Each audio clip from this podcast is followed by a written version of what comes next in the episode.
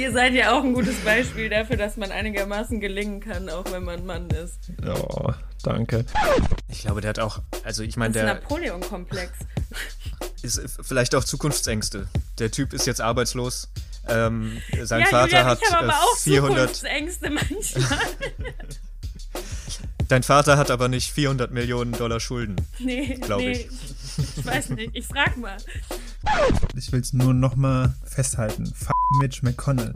Also selbst wenn, selbst wenn, Mann. selbst wenn er jetzt auf die Idee kommt, Gesetze mit beiden durchzubringen im Senat. F Mitch McConnell, Alter. Ich, also ist mir, weißt du, Mitch McConnell wichtig. So, also selbst wenn du jetzt irgendwie einen auf Superman oder deine Moral wiedergefunden haben willst, ist und bleibt ein Arsch.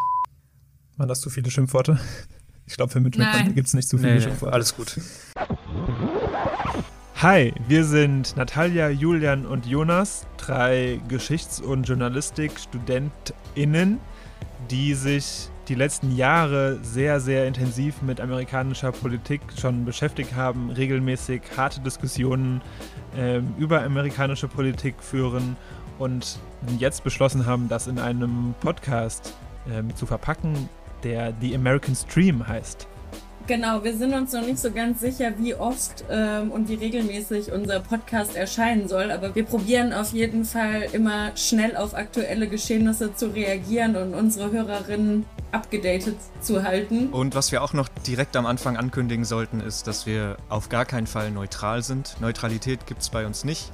Wer hier einen ausgewogenen Podcast über die Demokraten und die Republikaner erwartet, wird es bei uns nicht finden. Ich glaube, man wird relativ schnell rausfinden, auf wessen Seite wir stehen oder wessen Seite wir eher zugeneigt sind.